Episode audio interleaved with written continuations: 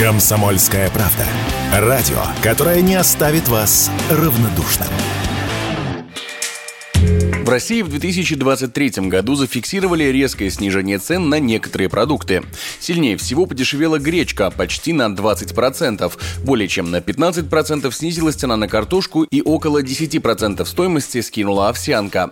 В пятерку товаров с наиболее сильной дефляцией также вошли градусники и телевизоры.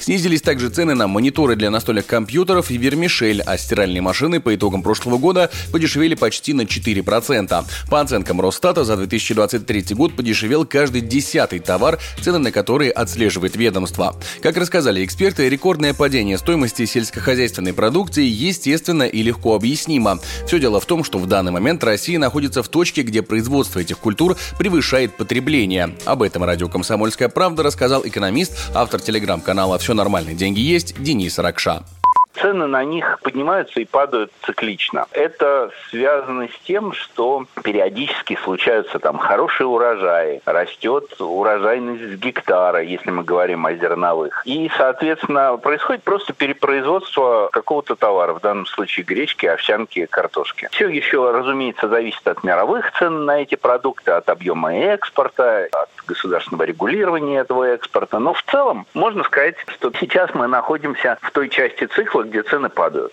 Снижение цен на технику также легко объяснимо. Так, в 2022 году некоторые покупатели, боясь пустых полок и роста цен, бросились скупать стиральные машины и телевизоры, чтобы сохранить свои деньги. В итоге необходимость в них серьезно снизилась, а значит и цены поползли вниз. В этом году эксперты ожидают продолжения падения цен на сельскохозяйственную продукцию, а также результатов действий правительства, которое оно предпринимало в 2023, например, введение утилизационного сбора на автомобили, рассказал Денис Ракша.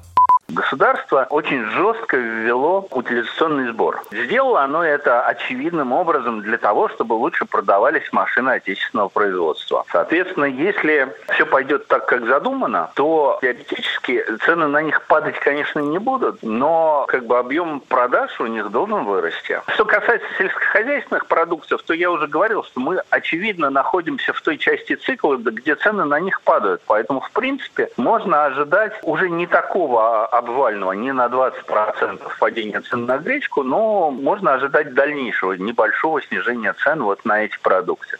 В правительстве, в свою очередь, ожидают в этом году значительного замедления инфляции. Банк России и Минэкономразвития прогнозируют темп роста цен на уровне 4-4,5%. Егор Волгин, радио «Комсомольская правда».